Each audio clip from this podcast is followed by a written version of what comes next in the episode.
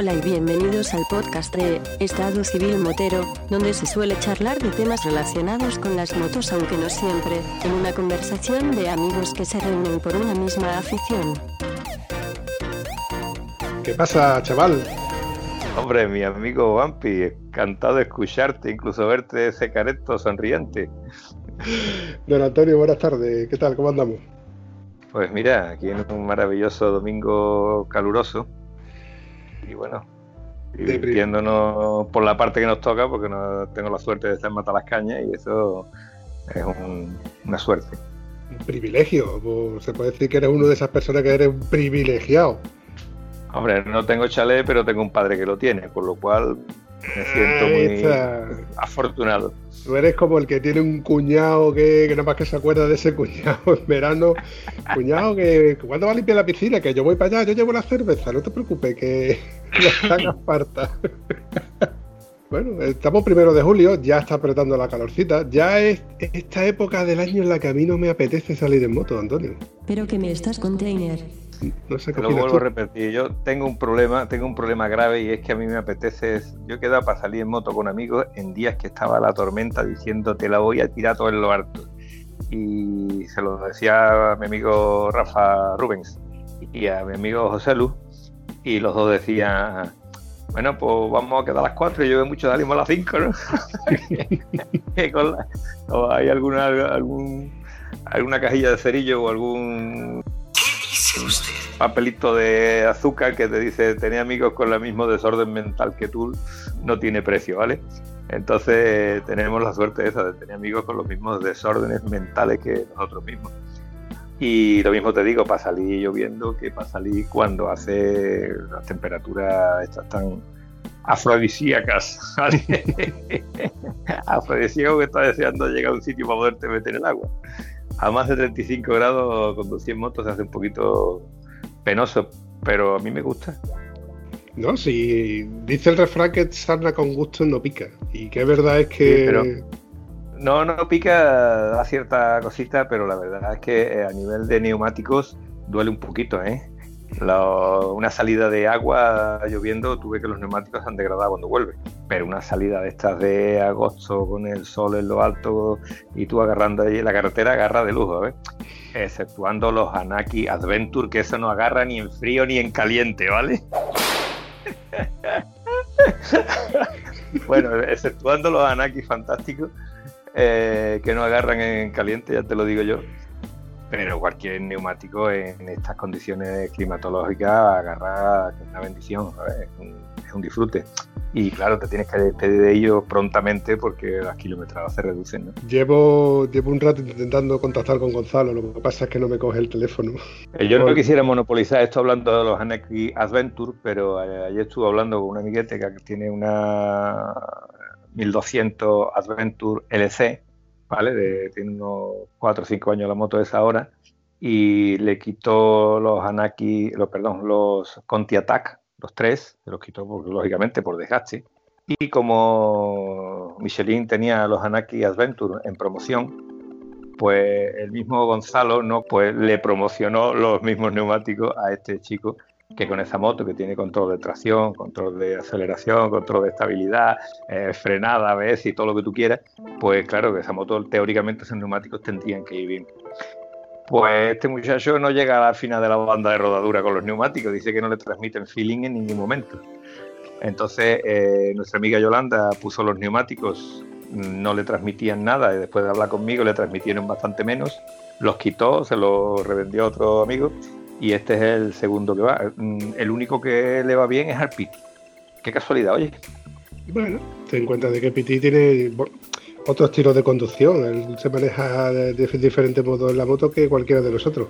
También hay gente que, como yo, que conste de que soy siendo el abogado del diablo y estoy defendiendo lo, a lo mejor lo indefendible pero hay gente que a lo mejor que como yo que va bien con cualquier neumático. Ah, pon los pies en el suelo. Señor, dame paciencia. Cualquiera va bien con cualquier neumático cuando va a un paso muy, muy tranquilo.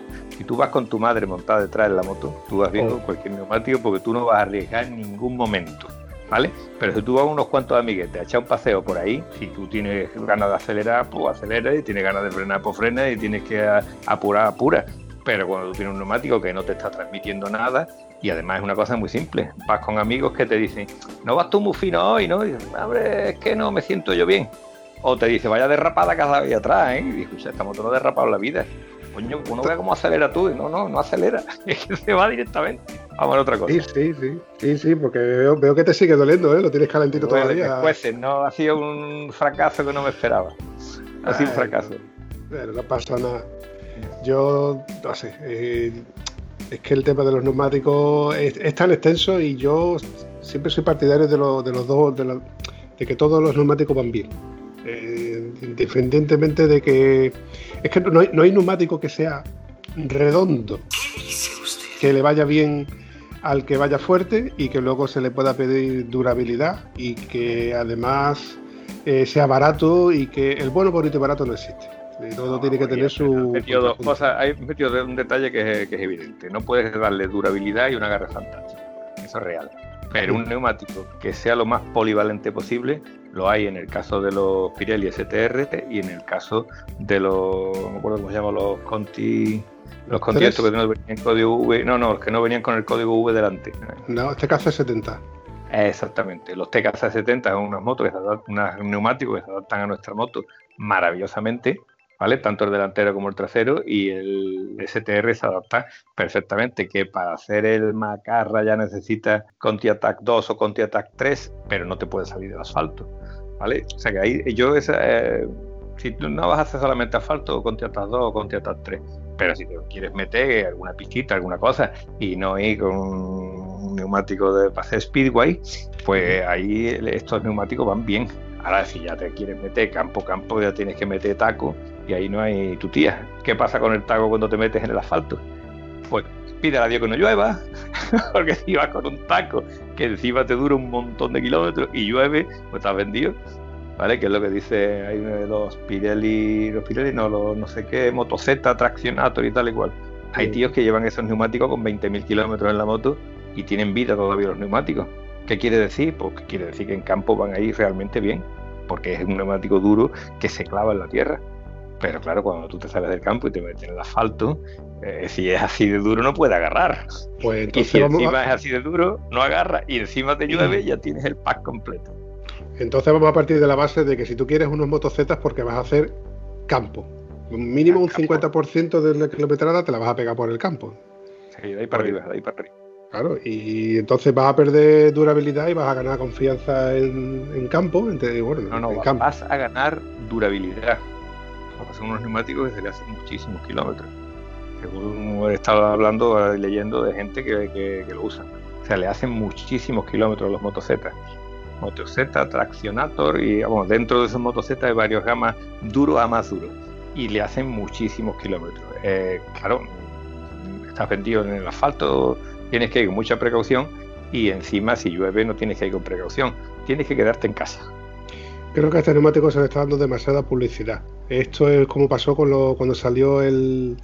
¿Cómo se llamaba? El Heidenau K60, que fue la. Sí, sí. Ese neumático fue la panacea. Habla lo mismo, habla más o menos lo mismo. Dice que van muy bien. Eh, Gonzalo de Heidenau dice que es un neumático de nieve, un neumático de invierno. Y además yo digo que es un neumático durísimo, porque a veces le hace muchísimos kilómetros. Si tú le haces muchísimos kilómetros, no va a tener un agarre genial, es evidente. Esto es así, amigos. No sé, no sé, yo no, bueno, de ese neumático no puedo hablar más de lo que veo, que, que, que coste que, que, me llama mucho la atención. No creo que lo pruebe nunca, porque estoy conforme con lo que tengo y además tengo, tengo todavía muchos kilómetros que hacer en la moto para poder gastar lo que tengo ahora mismo más lo que tengo en el garaje que tengo que, gastarlo. Es lo que tenemos los tiesos, Antonio. Eh, vamos aprovechando todo lo que va tirando cualquiera. Tírame usted algo. ¿Tiene usted algo para tirar, por favor? Está tieso últimamente, ¿no? Bueno, si yo te contara, lo que pasa que mm, ya te contaré fuera de micro. La cosa está calentita, con decirte de que después de lo que le he hecho, el brico que le he hecho a la moto de la bomba de gasolina, estoy pensando en hacerle la revisión que tengo pendiente al, al Seat León. Me la voy a hacer yo, vamos, que voy a volver a los orígenes de cuando yo me la arreglaba todo. todo. Hay que tener dos cosas, hay que tener conocimiento para hacerlo eso eh, un poquito de tiempo para poderlo hacer, ¿vale? Y tener el instrumental adecuado. Yo tenía un amigo que todo lo, todo lo que no podía solucionar con una llave lo solucionaba con la eléctrica. Le soldaba una, una gavilla al tornillo y eh, allá estaba el tornillo fuera. Y después lo quitaba, lo no te quiero decir cómo estaba la moto, reatada con alambre y con puntos de soldadura. Pero claro, el tío se arreglaba su propia moto sin tener que ir a ningún taller. ¡Qué pena de moto! Cosas más raras he visto, Antonio. Y se ven por ahí todavía. Pues es lo que te iba diciendo, que yo que estoy pensándome que bueno, lo que es cambiar de filtro, cambiar filtro de aire, filtro de aceite y las cuatro cosas que se le hace un mantenimiento, una revisión, pues eso prácticamente lo, hacía yo antes en mi Seat León, lo voy a seguir haciendo yo. Ahora que tengo tiempo de sobra y es, que no, es que no tengo excusa. Te voy a decir, en la crisis anterior de 2008 eh, se pusieron de moda los boxers. Tú ibas a un sitio, metías el coche en un boxer y ese boxer tenía todas las herramientas para que tú, y además había un tío por allí al que le podías preguntar cómo se hace esto, cómo se hace lo otro, el tío te lo explicaba, tenía las herramientas allí, tú montabas, desmontabas, arreglabas lo que fuera, pagabas las horas que había estado utilizando el garaje y te vaya bien. Así que si encima las herramientas las tienes tú en casa, no tienes que pagar boxer, te lo haces tú solo. Sí, sí, aquí tengo yo un par de sitios donde, donde se puede hacer y, vamos, no creo que me haga falta porque mi padre tiene un, campo y ahí vamos, puedo hacerlo, de tal forma no... Las esto es lo que son las cuatro cosas de, un mantenimiento de por, kilometraje, no, no reviste tampoco meter que subirte a un elevador eh, y complicarte tampoco mucho más. el, coche no tienes, el coche no lo tienes que meter en el ordenador, ¿no? Mm, no, no, este no, este no. Este tiene su. Este te, marca el mantenimiento, como que tienes que hacérselo, pero hay una. Lo típico de pulsa entre control y formatea, y formateas el disco duro del, coche sin problema. Pero que me estás container. Exceptuando lo que es el cambio de aceite. El cambio de aceite sí lo llevaré a un taller que tengo aquí cerca, que ellos se encargan de cambiarme el aceite, que yo le lleve, y ellos pues, luego lo reciclan y se lo llevan a su, a su punto de control de aceite y demás. Y bueno, ya te digo, yo y a lo que venía todo esto es que he recordado de que de un casco que tengo ahí que, la verdad es que le tengo mucho aprecio, el este que siempre me has visto tú que, es negro, el X9 de Lonan, ese casco está en perfecto estado de funcionamiento porque, bueno, yo la, verdad, la verdad que fue, ha sido el, el, casco más bueno que he tenido, que lo, siempre lo pillado de, siempre lo he pillado de oferta los cascos y este, este casco estaba muy bien de, precio. que, de hecho fue el último que tú me has visto puesto, que le cambié la pantalla delante tuya, la oscura por la clara para, volver de noche. Pues este casco, no, te lo conté, que te hice caso en su día, porque el interior eh, de los lavados que se le hace anualmente al, interior, del sudor y demás, pues todos los años a los, cascos les suelo, los suelo lavar. Y los, yo los lavo a mano, pues como siempre es se ha descrito que se debe de lavar un casco a mano, con agua templada, con un jabón neutro o con nori, porque yo uso el, el de jabón nori que hace muchísima espuma y en lugar de frotar lo que hago es que lo sumerjo, lo tengo un tiempo, de vez en cuando lo vuelvo a sumergir para que vaya soltando y con lo que es un lavado a mano muy delicado. Cuando ya ha soltado todo lo que tiene que soltar, pues que además suelta, ¿eh? que se ve que suelta un montón de porquería que parece que no, pero tú del sudor y lo que va entrándole por las ventilaciones y demás, el casco se queda asqueroso. Es que da, dice tú, es que esto te estaba ahí dentro, increíble. ¿Cómo es posible que yo haya soltado todo eso? Pues, pues kilómetro a kilómetro, amigo, kilómetro a kilómetro. Pues después de los años, pues resulta de que el acolchado todo el acolchado lleva una tela y luego lleva un poco una pequeña espuma y a lo mejor lleva otra tela que es la transpirable, por, que es la que cubre la, espuma. Pues la, espuma pues se deteriora y desaparece, se va cayendo. Y el verano pasado ya se había desintegrado una gran parte de, esa, de ese acolchado que tenía. Fui a pedir un repuesto del casco mm, costaba unos, creo unos 45 euros, una cosa así, pero tenía que esperar varios meses a que viniera me parecía que era correcto, puesto que el casco me costó de oferta 350 euros. un casco de más de 500. Es un casco en fibra, eh, con doble cierre, un casco. De hecho, es el mismo casco que, tiene, que tenía. Dime, campeones del mundo de MotoGP. ¿Desde, desde Cribillé para adelante? No, actuales, churritas actuales. pena no está aquí Gonzalo, pero te lo puede recitar como los reyes Jorge Lorenzo.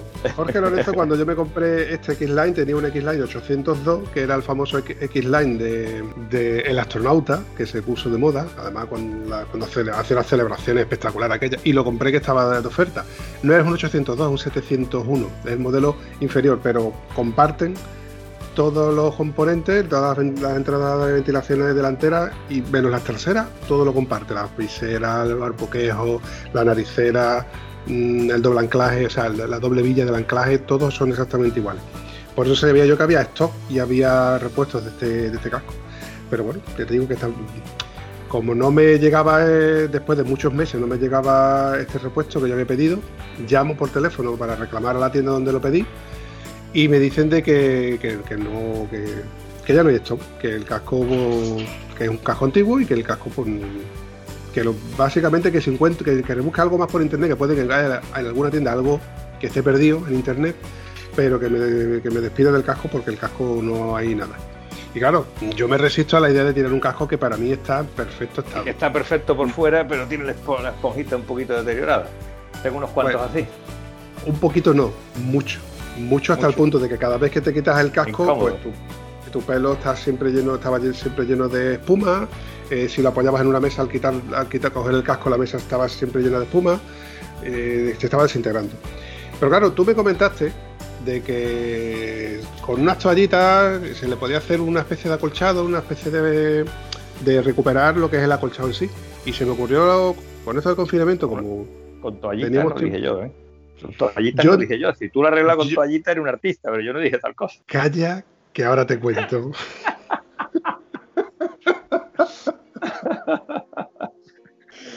no sé cómo lo entendí. Yo entendí que con toallitas.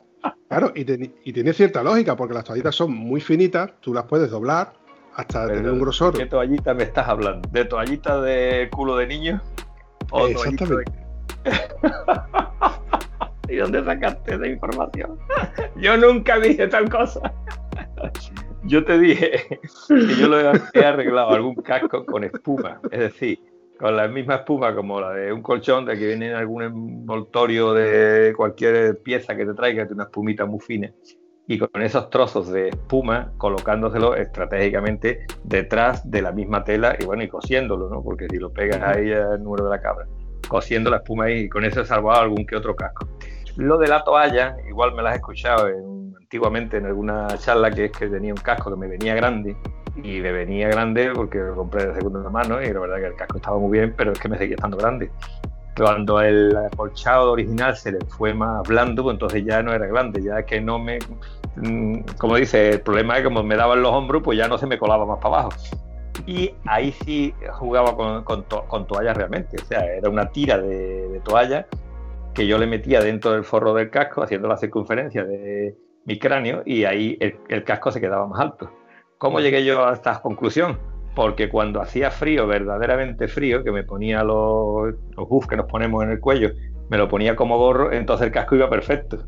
Porque coincidía el, efecto del buff en la cabeza con el efecto como el buff me lo ponía girado, o sea, haciéndolo de, de gorro, girado arriba, que te queda una parte arriba de la cabeza entonces el casco quedaba perfecto con ese invento, con esa especie de rosco en lo alto del cráneo.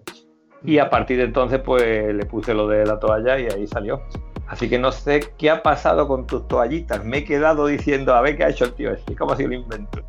Pues mi idea era como más o menos yo quedé, en mi mente quedó lo de las toallitas como si fuera un sotocasco. Digo, pues no tiene cierta lógica porque lo que tú le vas a poner es una capa muy fina de unas toallitas, que la toallita del fin de campo, si tú, a no ser que tú la dobles, que en, ciertos sitios la doblé un poco para que tuviera un poco más de acolchado, y la verdad es que tuve tino y en coser lo que es la tela que sí le quedaba al forro interior del casco, a la toallita, seca, evidentemente, porque vamos a decir, vamos a olvidarnos de que las toallitas estaban húmedas, no eran toallitas que estaban secas. No conforme con eso, como la toallita en ciertos sitios eh, estaba muy fina y, no se puede incluso coser porque es una microfibra que se va casi deshilachando. Pues yo tengo de cuando, la, cuando lavo la ropa, uso una, unas toallitas que son de transferencia de tintes para que la ropa no se transfiera al tinte. Esas toallitas son mucho más acolchadas, Mm, y cada vez que, las lavo siempre se las dejo abajo en el cesto de, la ropa. En un cesto que tengo yo para transportar la ropa, siempre se quedan abajo. Y lo pensé, digo, estas tallitas me tienen que valer también para, esto. Entonces, menos donde van donde, donde te entran las ventilaciones del casco, que es donde sí tengo puestas las toallitas finitas que eran toallitas húmedas. En los demás tengo puestas las toallitas que son las toallitas de lavar, que son un poquito más gruesas y más acolchadas. Pero, pues yo Antonio, perfecto. Ha quedado bien, ¿no? Pues quedado... te, voy a dar otra, receta mm. de los tiempos de motocross. En los tiempos de motocross tú te ponías a correr en invierno y estaba bien. Pero tú corres una carrera en verano y tú ahí sudabas lo más grande. Eh, cuando tú empiezas a sudar y bueno, el sudor, ya sabes, copioso tal y cual, te echas agua y zumbando. Pero cuando tú vas corriendo una carrera y ya las gafas se te han caído por polvo, porque no ves por lo que sea, y empieza a chorrearte el sudor de la frente por el entrecejo a los ojos, ¿vale? Ahí tienes un problema. Entonces, un espabilado del grupo dijo, por favor, si mi mujer tiene unas cosas que aquí no chorrea nada, ¿cómo va a chorrear a mí el sudor? Y con un salva puesto en la frente del casco, le quedaba solucionar el problema del sudor para siempre. Entonces, en tu caso, como tú me estás diciendo esto, mm, lo más simple hubiera sido usar cuatro salvas estratégicamente colocados que tienes el acolchado incorporado. ¿Vale? Y si es de borolor, ahí no va a oler nada, ¿vale? Ahora, eso sí, como tanto lo que tú tienes puesto como cualquier invento que utilicemos, eh, si el casco se le ha ido, el acolchado suyo, imagínate, esto se va a antes, por razones lógicas. ¿vale? Así que lo mejor es irte pensando en otro casco. ¿No se va? ¿Tú crees que no se te va a ir? Yo te aseguro a ti de que no se va a ir. La microfibra esta no se te va a ir, porque si no se va en los lavados de la lavadora, no se va a ir en el, casco por... No, pero la, cuestión está que la esponjosidad de esta fibra, que es la que te puede dar... Eh, o sea, la que te da el confort es la esponjosidad que tiene, ¿no? Si tiene más esponjosidad de la cuenta, va a acabar apretándote, y si tiene menos esponjosidad de la cuenta, no va a estar directamente con el cráneo topando en el poliestileno del, casco, ¿no? Entonces la esponjosidad esta será la que acabe hundiéndose y haciéndose que sea más duro. Pero esta es una charla de tieso, tieso, ¿eh? De tieso, tieso. de qué casco más bueno me puedo comprar.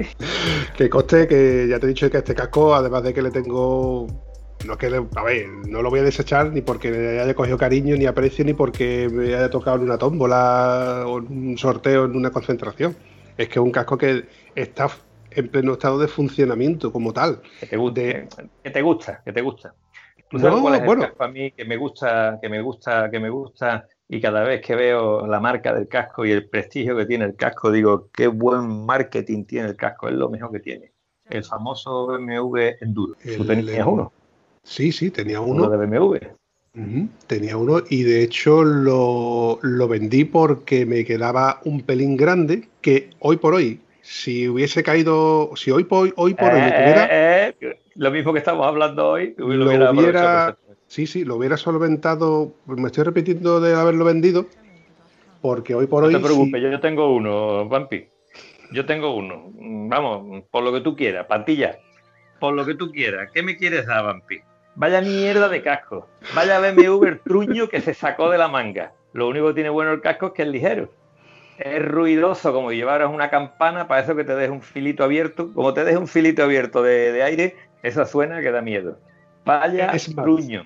Un casco de 500 pavos, ¿no? De 550 euros. 550 euros, que yo de verdad, tío, estamos locos, te compras un casco creyendo que te estás comprando una buena cosa. Y bueno, y no hay nadie que tenga ese casco que diga que los acolchados le duren. Es más, el mayor defecto que tiene ese casco, bajo mi punto de vista, era el ponértelo, el ponértelo solamente. Eh, tiene una, una, calota tan sumamente pequeña que te hace un esconchado en la ceja como te lo vayas a poner y no esté perfectamente alineado. No es que estuviera, no es que fuera pequeña, sino que la, abertura por donde tú tienes que pasar las dos orejas te las doblaba tanto que te hacían daño. Y luego, una vez que tú te lo colocas, te lo calas, tienes que volver a levantarlo y volver a bajarlo para que la, cuando tu la oreja entre en su sitio. Claro, vuelve otra vez a su sitio. Una vez que te lo has colocado con su además, un casco que tú mismo has dicho, pesaba poco doblanilla, porque doblanilla, un casco de fibra. Como, como, vamos, comodísimo, bien, vamos a dejarlo en cómodo nada más. Una vez que estás andando pero ponértelo y quitártelo, como tú hagas una rutita por ahí, eh, se te hace penoso. Ah, es así, eh, el nuevo BMW Enduro no tienen nada que ver con el casco antiguo. Yo Han subido 250 pavos nada más. O sea que por Hermano, 750 pavos tienes un nuevo casco BMW, se lo va a comprar el mismo que se compró el otro. Eso mismo te va a decir, para el que lo quiera. para el que lo quiera y para que se lo pueda permitir. Como te iba diciendo, del casco enduro yo te diría de lo bueno y de lo malo. Lo bueno que tenía ese casco era que pesaba muy poquito porque era un- era- es un casco de fibra y el mal que yo vendía era muy bonito. De hecho, le compré la pantalla oscura porque en aquel entonces yo usaba gafas de, de- de ver y no me era compatible con las gafas de sol. Bueno, total, que le compré la gafa, le compré la pantalla Pantalla oscura. oscura. Pantalla oscura que costaba, creo que eran unos 48 euros o una cosa así, vamos que no, no lo recuerdo muy bien. Tengo que tener por alguna foto por ahí todavía de cuando yo lo, lo puse en venta, eh, de cuánto costó la, la pantalla, pero que creo que era cara, era cara. Lo bueno que tenía era que pesaba poquito y que era un casco con una doble con el doble cierre de anilla, que era un casco muy seguro. Pero defecto, el primer defecto que tenía era que te hacía daño el de- en las orejas. De ponerte el letrata te hacía daño en las orejas. Al cabo de, de muchos años de uso, tú te acostumbrabas. Sin más que usabas ese casco, evidentemente. Claro. Yo, yo por fuerza intenté de usarlo en todo y al final yo seguía diciendo de que el casco me dolía las orejas. Luego, el efecto vela, en una ruta de más de dos horas seguidas, el efecto vela era espectacular. Tenía una visera tan buena. Pero eh, lo del, efecto vela, aun diciéndote que, que sí, que puede ser que haga efecto vela, hay gente que tiene el Schubert E1 y se ha quejado de que le hace efecto vela. Y la razón de que le haga efecto vela es que el tío que tenía el E1 tenía una Africa Twin. ¿Vale? Entonces el efecto vela con la Africa Twin sí te lo hace. En el momento que tú le pones la pantalla un poquito más alta, ya deja de hacerlo. Yo he tenido cascos que me han hecho efecto vela, no, efecto ruido de vibración de visera. Y cuando le metí el, el- para, ¿cómo se llama eso? El, el filito que le he puesto yo a mi, a mi moto para darle más protección aerodinámica, automáticamente ya el mismo casco que es demasiado insoportable llevarlo, me hacía comodísimo. Entonces, eh, son cosas que hay que tener en cuenta, ¿no? Que el, el efecto vela depende del carenado que lleve puesto tu moto. Igual se Eh. lo pones más bajo, ya no te lo hace, igual se lo pones más alto, deja de hacértelo, pero tienes el punto medio que es el que te está dando la lata. Yo eh, siempre iba, he ido cómodo con mi moto con, con la pantalla que yo tenía, bueno, tenía puesta antes, la URS, y me hacía el efecto vela al- a partir de, de dos, tres horas de uso mm, continuado en una autopista o en una pista larga de, de- de más, de, más de, de velocidades de crucero de 5 kilómetros por hora, el efecto vela te dolía. Lo bueno que tiene ese casco es que tú te paras en una gasolinera a tomarte un café y con una moneda tú quitas la, visera. Con una moneda quitas los tres tornillos, quitas la visera y se convierte en un casco integral con un poco de pico en la- en la ventolera. Y muy ligero, sí, ¿vale? Pero yo te digo a ti que el ef- defecto, el, el dolor de oídos que me daba y el efecto vela. Ventajas, pues un casco era un, era un casco muy bonito, a mí me gustaba estéticamente y sigo diciendo que era un casco muy bonito. Es que hay poco más que decir, que era un casco bonito y que era un casco ligero en fibra, pero luego Es que tenía... el casco que, que- que te gusta. En definitiva, el casco para mí era, tenía su- sus ventajas y sus desventajas. Lo, lo vendí porque se me, se me quedaba grande porque era una talla XL, no era una talla L. Pensé hacerle una cosilla, pero al final no, no- no me cuadró la historia y, y pude venderlo por un precio razonable. El, el dueño luego me, me informó de que le hizo más o menos lo que tú has dicho. Le puso un acolchado con, uno, con una espuma y está súper con- estaba súper contento con él. Bueno, pues para él. Sí la que te- pequeña, ¿no? Ay, no lo sé, no lo sé. Pero con, to- con todo el que he hablado que tenga ese casco, el hijo de. Perdón, el hijo no, el yerno de, de Mariano, Rafael Naranjo, tenía un casco igual y también me lo comentó de que ese casco era un, un auténtico Insufrible. Sí. Insufrible. Luego yo tuve un, un Caber, que fue el primer casco que yo creo que se puso de moda de estilo trail modular. yo estaba, yo estaba enamoradito de ese casco, me hice con uno también una oferta bastante buenecita y no me hacía el efecto vela.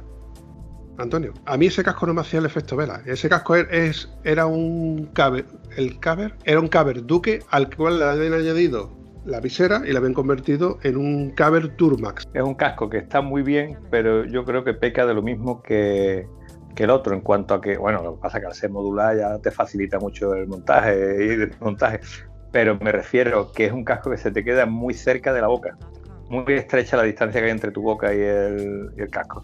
Es decir, a la hora de protección está bien, pero usamos cascos para todo y el aire que te entra en el casco es fundamental cuando empieza a hacer calor. Me explico. Eh, ese casco es bastante calentito, lo que tú me estás diciendo.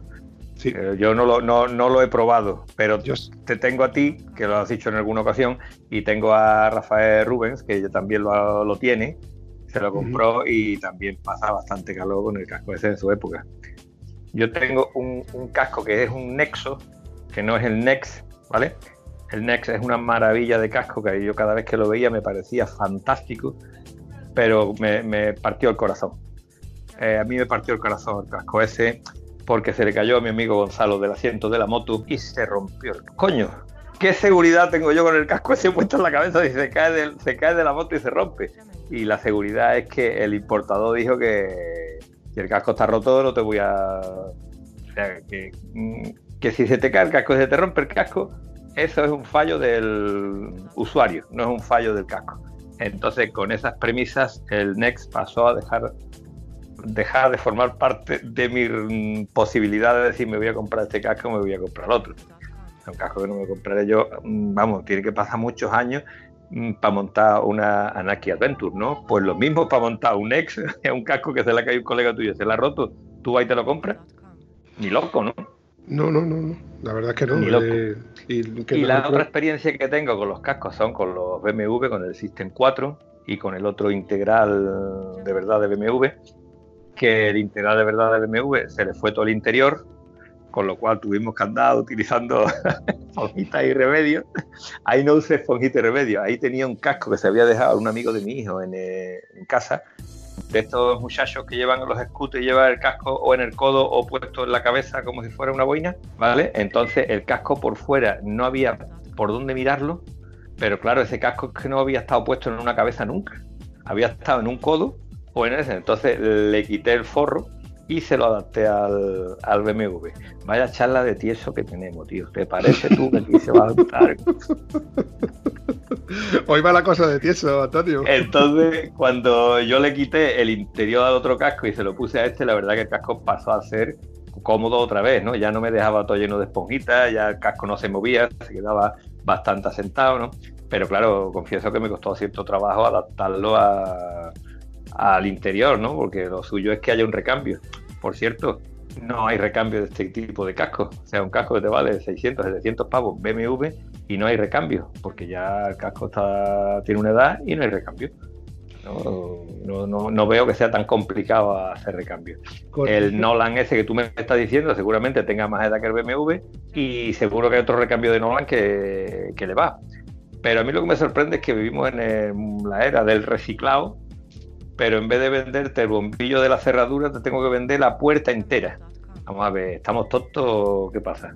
Yo, esto es muy fácil de hacer y más para una industria de este tipo. Crear 100 chismes de esto para distribuirlo entre, sus proveedores, eso es lo más fácil del mundo. Tiene un poquito de ganas y de ganas de dar servicio, creo yo, más que otra cosa. Mm, estoy de acuerdo contigo. Lo que pasa es que eh, vivimos en una, en una sociedad en la que tenemos que seguir consumiendo, consumiendo, consumiendo y consumiendo. Y es más fácil. Vale, pero, pero te digo una cosa: a mí también me gusta estrenar un casco nuevo.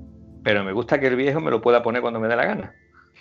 yo seguramente me vaya a comprar otro casco, pero en vez de tener ese casco con la esponja que da fatiguita, pues tengo el casco eh, en perfecto estado de, de uso, por si me lo quiero poner un día para lo que sea. Yo estoy contigo, Antonio. de, hecho, yo tengo dos cascos. El que normalmente uso para casi todo lo que no sea una salida de larga y en condiciones, que para eso uso el último que compré, que el Schuber C3 Pro, que me lo recomendaste y tú y, el Piti. Y tú precisamente creo que recordar que me recomendaste de que no fuera en negro, porque... Ah, que de cajón. Vamos, sobre todo por la visibilidad que tiene a, larga, a larga distancia. Voy a repetir otra vez lo que dijimos en aquella ocasión. en, una, salida de moto que éramos, creo que éramos 5 o 6, tú mirabas hacia adelante y el primer casco que veías era el fosforito este, el verde fosforito. Pero es que resulta ser que delante del verde fosforito había dos cascos, pero es que entre el fosforito y que era el primero que tú habías visto, había cuatro motos. Y sin embargo, el primero que veía era este. Entonces tiene un campo de visibilidad que mejor que te vean a que no te vean. Yo lo compré en negro y lo tuve en casa una semana eh, sin, poder estrenarlo, no recuerdo por qué no, cogí la moto en esa semana. Y después de tenerlo en casa y decir, es muy bonito, tal, era precioso, porque vamos, nunca, yo hace que no me compraba un casco nuevo un, montón de años. Mm, de hecho tenía el caber y el X-Line este que te acabo de decir. Y, y, a soltar el caber, que ahora te contaré, y me hice con el Schubert y el Chuber, al final, hablé con ellos por teléfono les dije, oye, mm, me comentaste cuando lo compré de que lo puedo descambiar siempre y cuando no lo, haya, usado. Sí, digo, mira, es que no estoy conforme con el color y si pues fuera posible cambiarlo por el otro que me probé allí en la tienda, que era, hice, sin problema. Y, cogí, y al fin de semana siguiente creo que fui, un sábado, me acerqué y lo, me, cambié uno por otro y me traje el, este C3 Pro amarillo, blanco y unos filitos negros, que es mate y yo no sabía que todos eran mate. Hasta que un día, en el taller de un amigo mío aquí, eh, había un hombre con una RT que tenía el mismo casco del mío, pero en brillo. y ganaba muchos enteros en brillo. El casco era precioso. Y le pregunté, oiga, ¿este casco cuánto tiempo hace que lo tiene? Y dice, pues lo tengo hace más de cinco años. Digo, vaya, pues no pensaba que yo lo llevaba en el, entonces el, mate. Y dice, ahora ya no se fabrica en brillo, ahora se fabrica en mate. Eh, y ahí Claro, y ahí le dije yo, digo, mira, pues yo, yo lo tengo mate y me hubiera gustado más que hubiera sido en brillo, porque es más, más lavable. Más vistoso. Claro.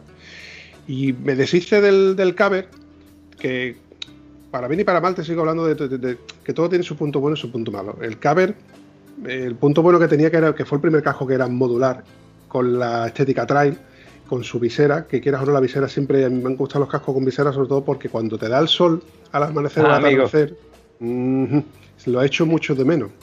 Claro. Lo ha hecho mucho de menos. Pero este casco, el primer defecto que tenía, que solamente me ha pasado a mí, que yo sepa, es que el cierre no era un cierre de doblanilla, era un cierre micrométrico. Y el cierre micrométrico me daba, estaba un poquito más retrasado y me daba justamente la garganta. Porque tú eres de cuello gordo. Uy, uy, lo que ha dicho. Mucho pescuezo. Mm, vamos a suponer que soy yo, pero es que es el único casco que me ha dado problemas en el, en el cuello. Pescuezo no... para tres cabezas, lo que yo te diga, no de más vueltas. Ah, pero bueno, que si no te va, no te va, Guillo, no es para darle más vueltas. Que si no te va, no te va. Ese era el mayor defecto que tenía ese casco. Luego, el pinlock, desde prácticamente el mes de uso, se le empezó a despegar a ver, la ñapa más sencilla que hay es coger fiso transparente, le, pegas un par de puntitos arriba, que donde no, lo ves tú visualmente, y tiras para adelante.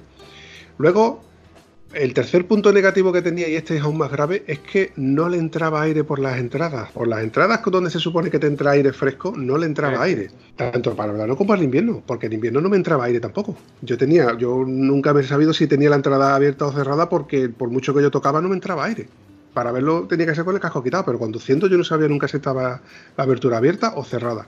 De hecho, he llegado a comprobarlo con una pistola de, llenar las ruedas a la moto y digo, voy a aprovechar y me echo aire en el, casco que lo tengo puesto. Y con la visera abierta sí te entra aire, pero con la visera cerrada, en la abertura de entrada nada, frontal, nada. Luego otro defectillo que tenía es que el, fue el primer casco que he tenido también, sí que es verdad, con la pantalla solar, con la gafa escamoteable. Pero el accionamiento de la gafa escamotable, en lugar de estar en, un lado lateral, en, el lado, en la parte arriba posterior. Está justamente en la parte arriba. Entonces tienes que tocar el casco acá arriba mm, y darle para atrás o darle para adelante y buscar un poco el sitio donde está, donde termina la visera. No es muy, muy, muy, muy práctico. Así que al final, como era un casco que, yo no estaba muy conforme con él y aún estaba bien visualmente y, de interior estaba perfecto, lo puse a, un, venta en módico precio y, y me lo quitó un chaval de las manos, digo, me lo quitó un chaval de las manos con una R. Y me llamó la atención cuando nos vimos y me llegó con la R, digo, ¿tienes otra moto? Con esto, ¿eh? Claro, le pregunté, ¿tienes otra moto? dice, no, yo quiero este casco para andar por Huerva, para andar por la ciudad. Digo, vale, un casco trail en una moto R. De Digo, claro, estuvimos un rato, claro. Es lo, mismo, es lo mismo, tienes tu visera que te quita el sol en algunos cambios rasantes, alguna cosa. Esto es importante. Eh, él, le daba igual prácticamente porque él lo que buscaba era que, fuera un casco modular, aunque él siempre le ha gustado la... porque hay modas, y hay modas como todo, pasajeras o no. Y la moda de un casco tipo trial en una moto deportiva, no sé si tú la habrás visto alguna vez. Sí, sí, claro. Hay, eh, pues hay gente que le gusta la visera de, moto de casco de cross en una moto de carretera o en una scooter, los chavalillos les gustan los cascos de cross en, las scooters. Pues a este chico en este caso le gustaba el, rollo de que fuera una estética trail con visera en una moto deportiva y además que fuera modular, porque decía que le pues, andar por circular por Huelva, por lo típico, hacer los mandados, lo que tuviera que hacer, pues tenía ese casco. Luego me enseñó, evidentemente, un Arai mm, último modelo, súper caro, que tenía solamente para las salidas largas de. Casco serio, un casco serio para lo que es. Claro, y, con esto volvemos a lo que, siempre decimos, que normalmente todo el mundo tenemos dos cascos. El bueno bueno para las salidas largas y el casco más batallero que nos da igual tenerlo en una esquina que se caiga o que se caiga. Si se cae y se rompe, pues mala suerte. Si se cae y se rompe, no puedes presumir de casco bueno. ¿eh? Déjame de... que te diga si te dura el neumático 7.000 kilómetros, dices, mira, es que agarraba mucho. Bueno, vale. Por además no agarraba. Pues esto es lo mismo. Se ha caído ese roto, no me a diga que es bueno porque es imposible. Hablando de, tieso, se me ha venido a la mente un comentario que acabo de leer en el, grupo en el grupo que tenemos a nivel nacional, en el Ruina GS. Le pregunta uno, eh, saca la foto de la, de la defensa que se le ha caído la moto y la defensa que está arañada y dice, ¿con qué pintura uso para esto? Y contesta uno, pintura anticalórica, turbo 16 válvulas, eh, con GTI incorporado y aire acondicionado que se seca en 30 segundos. Y yo le contesto, macho, con un pincelito de pintura del coche o con un pinta uña, es lo que tenemos los tiesos. Me estoy acordando la primera vez que te vi reparar la defensa de la moto y el puño de la moto negro tuyo con el pinta uña. Me quedé alucinado. Digo, qué artista está hecho el tío este. Ahora, cuando te vi en el suelo, ahí se me, se me cayó un mito. Vamos, ¿qué coño estás haciendo? ¿Te acuerdas o no te acuerdas? ¿Cómo no me voy a acordar? Era? Entrando en. Estábamos en Portugal. Estábamos en Portugal. en Portugal, no me acuerdo qué pueblo era. No lo sé. Eh, recuerdo cuando íbamos para Ibis, cuando íbamos entrando en Ibis posiblemente. que es eh, una carretera de piedra, nada de granito, sino de piedra blanca y negra. ¿Te acuerdas o no? No, te voy a contar. Te lo voy a recordar eh, precisamente. iba adelante el Piti, tú y yo. El Piti se paró para mirar en el GPS la dirección de que íbamos buscando para el destino y tú te pusiste al lado. Entonces, como yo estaba detrás y estábamos estorbando en la carretera, decidí adelantaros a los dos y subirme al bordillo, subirme al eh, exactamente. al acelado, que en Portugal el acelado... A un bordillo de piedra pulida, subírtelo en oblicuo en un día en el que estaba lloviendo y tú no sabías que te ibas a caer. El único que no sabía que se iba a caer eras tú. Lo sabía el resto del mundo, ya sabía que tú te ibas a caer. ¿Qué coño haces? Oye, que coste que de que yo no me bajé, yo no me caí me bajé elegantemente de la moto. Te bajaste porque la moto siguió la línea que llevaba el bordillo y tú te caíste para la acera. Lógicamente, vamos, es que, vamos, es fallo de, principiante que no o, de principiante o de no ver bordillo. Pero es que encima tú querías hacer un burning hop. ¿Qué dice usted? Que es una maniobra muy chula de bicicleta que a mí no me ha salido en la bicicleta en mi puñetera vida. ¿Cómo coño lo hace con un 800? Con ese 800 carga, que íbamos cargados con todos los bártulos del fin de semana que íbamos a pasar en, el En fin, afortunadamente fue un revolcón vampiresco que quedó para podernos reír un ratito y decir aquí se cayó, aquí se levantó, aquí pintó la defensa arañada y aquí nunca se supo nada. Aquí no se supo nada, nada más que hasta que hoy lo hemos comentado en el, ¿Pero qué está haciendo? Pintando el arañazo a la defensa. el único tío que ha tenido más arte que tú es un amigo mío, que no voy a decir el nombre, no voy a hacer que el podcast llegue a los oídos de la mujer y se dé cuenta. Y es que tenía una 1200 verde y se compró una 1250 verde. Y digo, yo, ¿para qué te ha comprado la moto verde otra vez? para que mi mujer no se dé cuenta.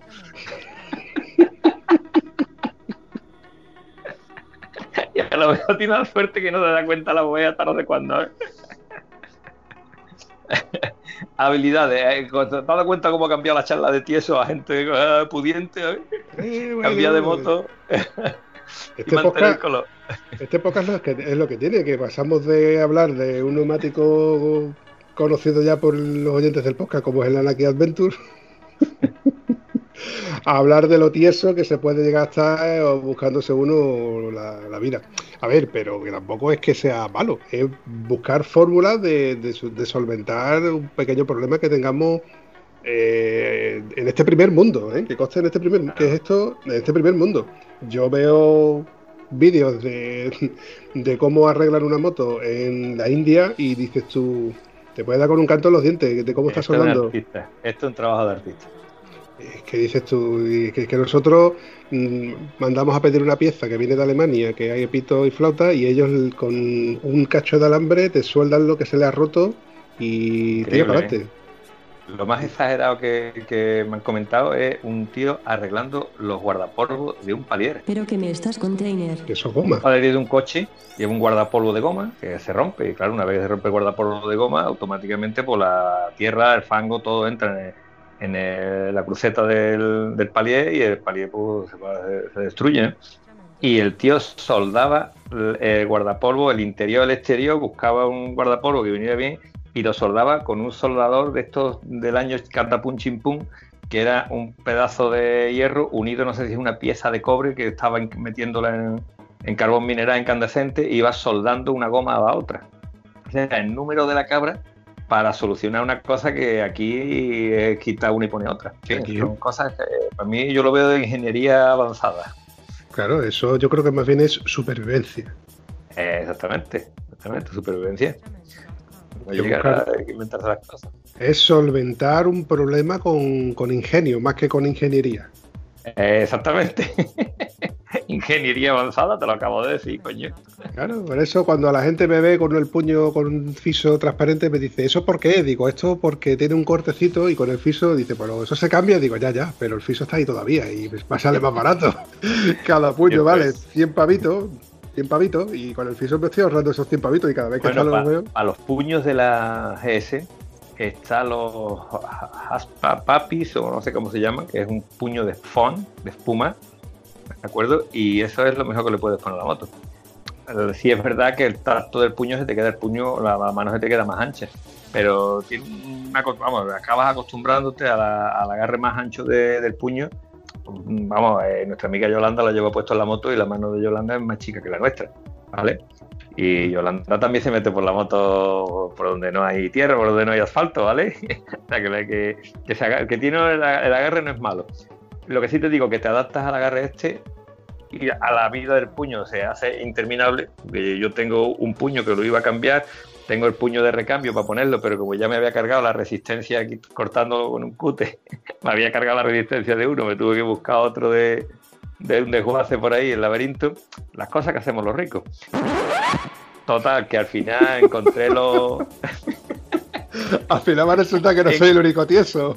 Ahí tieso aquí me va a regalar al final cogí y le puse el puño este de, de encima del otro, que lo único problema que me dio fue que tuve que volver a quitarlo, quitarle parte del jabón que le había metido para montarlo bien y lo volví a montar y hasta hoy van fantásticos y la verdad que el tema de vibraciones en las manos desaparece completamente.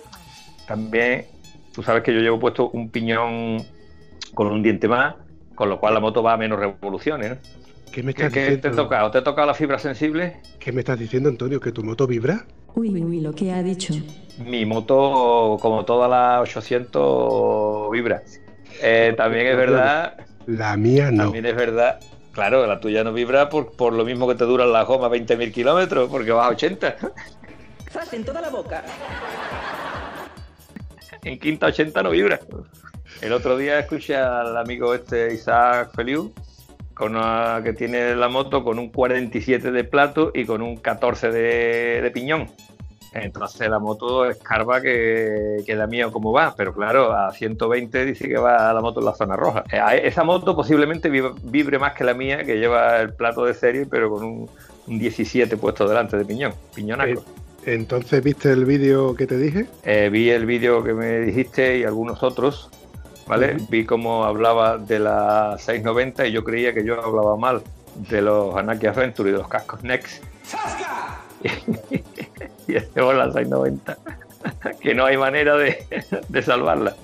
Bueno, que si a ti te gusta, te gusta. Pero volvemos a lo mismo, eh, es el uso que tú le vayas a dar, ¿no? El tema de moto, te dice que la moto no vale, que es cabezona, que es esto, que es lo otro, mm, para el uso que le está dando, ¿no?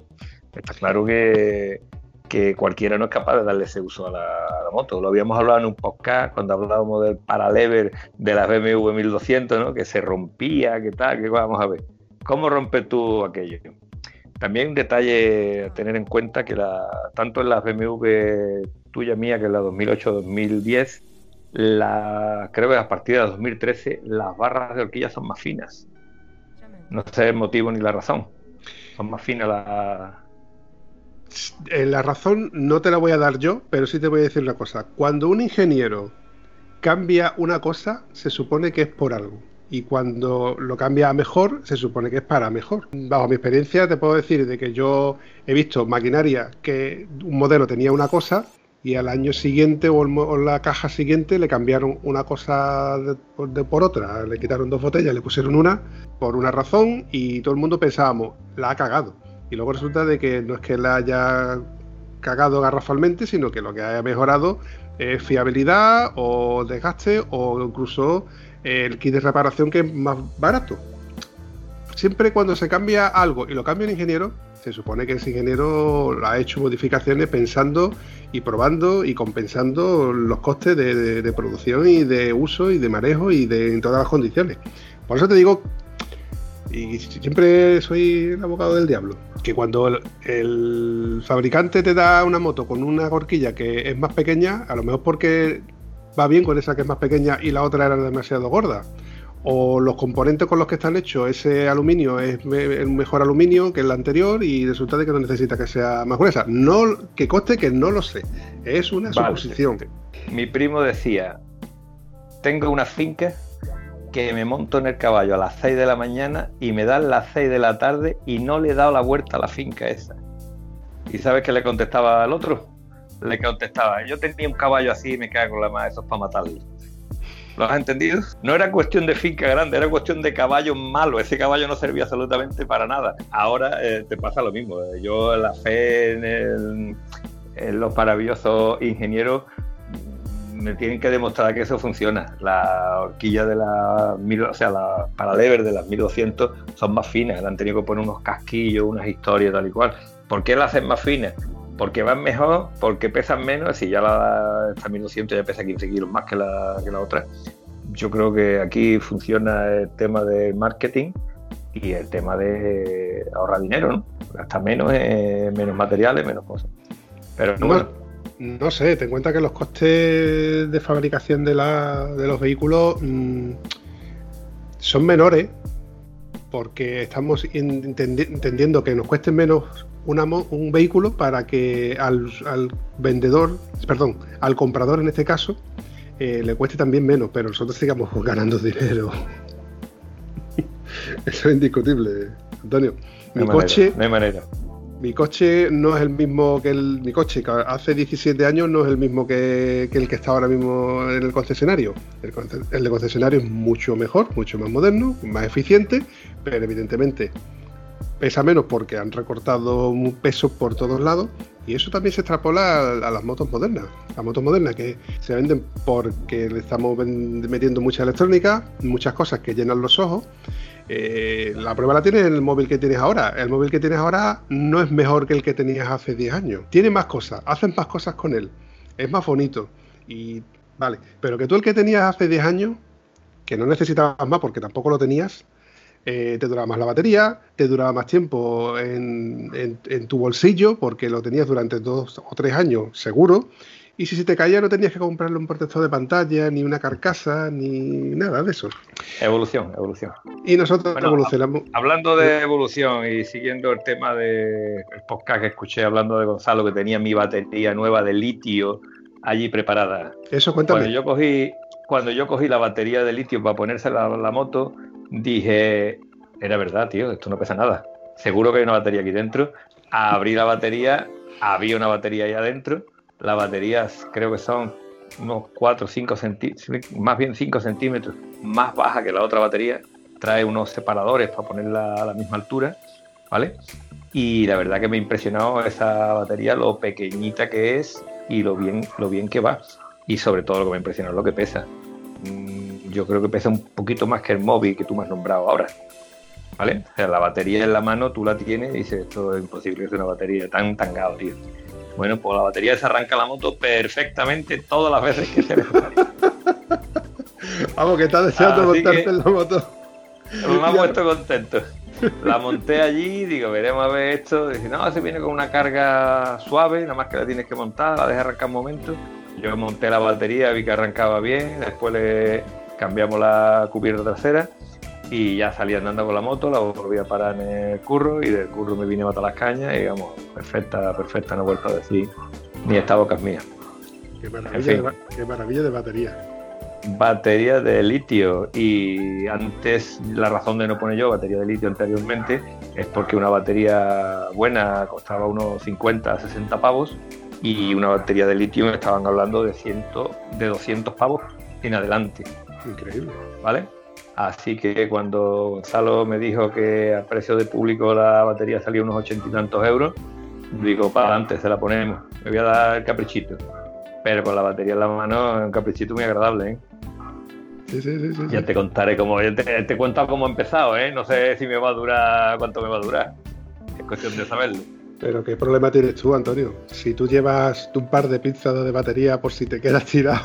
Eh, vale, pero ahora tengo un maravilloso arrancador que compré a un tío de estos arrancadores que tú lo pones y te arranca, ¿vale? Y se lo puse a mi moto y se lo puse y no arrancó. ¿En serio? También es verdad que intenté arrancar mi moto con la moto de José Luis y no fue capaz de arrancar. O sea, la batería de José Luis no era capaz de arrancar mi moto. Eh, si yo pongo las pinzas a un coche, arranca perfectamente, pero a una moto no era capaz de arrancar. Luego que yo creo que la batería mía estaba cortada, muerta o no sé cuántas cosas más. La de Juan la dejaste que casi tampoco. La de Juan, exactamente. Lo intenté tirar y dejé la moto de Juan sin batería. Tuve que arrancar la moto empujando. Me tienes que enseñar ese arrancador porque yo tengo un arrancador que compré específicamente para mi coche, para el Seat León y para la moto. Lo he, probado, en el Seat León no me ha hecho falta, curiosamente. Lo he probado en varios coches y lo he probado en un par de motos y me ha arrancado perfectamente. Dime cuántos amperios tiene de capacidad esa batería. Eh, te voy a decir una cosa, estoy hablando contigo y no tengo gafas puestas, ¿vale? muy bien que tú me veas, soy un señor con cierta edad que en moto me divierto mucho, pero veo menos que un gato escayola a corta distancia. Si yo te puedo tocar, no te miro, ¿vale? bueno, pues No soy capaz de definirte la letra pequeña. No te preocupes, hacemos una cosa porque me, me, llama, me llama la atención lo que tú me has dicho de que no de que, este, de que este arrancador no te arranca tu moto, pero voy a comparar lo que pero ten en cuenta que tampoco lo arrancaba con otra batería. Una batería de otra moto no era capaz de arrancar, la batería de Juan la descargó. Es decir, que no es que sea problema del arrancador, es problema de que la cantidad de carga que necesitaba esta batería destrozada para arrancar era fuerte. Eh, mira, sí y no. Mm, el problema, vamos a partir de la base de que el problema era de que la batería que tú tenías puesta, que ya estaba mal, mal, mal, mal, mal, no era capaz de arrancar ni siquiera con otra moto y con un coche porque tenía un, suficiente poder de arranque, porque las baterías todos el mundo sabemos que tenemos 12 voltios y luego 72 eh, amperios hora, por ejemplo, ¿no? Y esos son los amperios que puede estar una batería funcionando sirviéndote eh, esos 72 amperios. Si estás consumiendo un amperio, pues va a estar 72 horas durante ese amperio. Pero luego hay otra cifra que es eh, los amperios de arranque, que son siempre tres cifras, 300, 400, 500, 600, 800. Y por ejemplo, la batería de mi León es de 800 amperios de arranque. Necesita, para poder arrancar el coche, entre 700 y 800 amperios de arranque. digo, he dicho 800 porque es lo que tiene actualmente la batería. Es que con una batería. ¿Estás diciendo que con el aparato milagroso era capaz de arrancarlo? Espera, espera, te sigo contando. Sin embargo, el coche que tengo ahora, la batería que, tiene para arrancar es de 350 amperios de arranque, con lo cual cualquier batería más, más normalita puede arrancarlo. Pero los arrancadores lo que, lo que tienen no es capacidad de arranque, sino fuerza de arranque, amperios de arranque. O sea, eh, poder de arranque, que son las, tres cifras. Si, tú le enchufaras ahora mismo una lámpara de camping a, tu, a ese arrancador, mm, tardarías menos de una hora en, ventilártela. Sin embargo, es capaz de arrancártela en todo su poder, eh, es capaz de arrancarte eh, dependiendo de la capacidad que tenga, evidentemente. La batería que yo tengo, que no es que sea ni mejor ni peor, sino que la compré, como te he dicho, específicamente para que tuviera mucho poder de arranque. me arranca mi Seat León, que tiene, necesita mucho poder de arranque, y todos los coches y motos que he probado los arranca. E incluso donde la compré, vi que había una batería superior y hay un vídeo donde se ve cómo arranca un camión. ¿Entiendes? Lo lleva. Ahí Ahí está. Entonces todo depende de la capacidad que tenga una cosa y otra. A mi padre le ha pasado que tiene un Mitsubishi, un 2800, mm, un Montero, vamos, eso tiene un motor exagerado, un 2800 turbo. Se quedó sin batería y me dice, tráete el tractor. Digo, no, papá, por aquí cabe mi coche, te meto yo en mi coche. Y dice, anda ya tu coche. Digo, espérate. Y llegué con mi coche, lo puse al lado y dice, arráncalo. Digo, no, papá, no hace falta que lo arranque, espérate. Y se quedó asombrado como vio que mi coche arrancó el suyo. El mío tiene un, mil- un motor 1900 diésel, el suyo es un ¿El 2800. Mitsubishi ese lleva una batería o dos baterías? Este lleva una batería. Los que llevan dos baterías, que también me ha pasado. No arranca. Pero arranca. Espera, espera. Yo tengo un compañero que tiene un Toyota Forerunner y lleva dos baterías, pero él solamente lleva una. Y le pasó que, con, que le puso otra batería de otro coche y no arrancaba. Llegó Claro. otro compañero con un, con un maletín de arranque, pero este era un maletín de arranque. Ojo, esto es un maletín de arranque potente. Eh, Que es lo- que es lo- la- que él lo tiene precisamente para arrancar carretillas elevadoras que tienen baterías de camión, que son baterías grandes. Pues le puso el, le puso el, el- y arrancó. Eso te digo que los maletines de arranque, su función es arrancarte el coche y ya está. No le pidas más. No le pidas que te que te tengan una tele encendida de 12 voltios o que te tenga no, la no, no, no, es potencia, toda la potencia que necesiten en el momento y punto, y se ha acabado. Exactamente. Entonces yo deduzco, pero que lo vamos a comprobar cuando me mandes la foto de cuando tengas las gafas puestas. Te mando una foto y tú la amplías porque no creo que veas tan bien, ¿sabes? Ahí está. Y, comproba- y voy a hacer la prueba con el arrancador que yo te he dicho que yo tengo y, y más o menos te diré el- una teoría que yo tengo sobre lo que estamos hablando. Muy bien. En fin, Antonio, no te voy a, a tirar más de la lengua, que si no luego te va a doler. Da igual, te- tenemos carrete para rato, pero también tenemos otras cosillas que hacer. Ya, sí. Y ya que te- ya tenemos el día también bastante mejor aprovechado. Así que si te parece vamos a ir despidiéndonos, Pues nada, querido amigo, un placer charlar contigo como siempre. como Y siempre. esperemos que de aquí haga charlas- salgan charlas igual o más interesantes. La de hoy me ha parecido interesante, aunque ha ido de tieso. Bueno, pero te digo una cosa, igual accedemos a un grupo mayor de población, porque yo creía que todos los que tenían BMW eran estrellas, pero después me he dado cuenta que el mercado de segunda mano se mueve muy bien, ¿sabes? Así que Y tanto, y tanto. En fin, lo, ha dicho Antonio. Un abrazo, campeón. venga, un abrazo, querido Vampi. Hasta que nos veamos de nuevo. Hasta luego.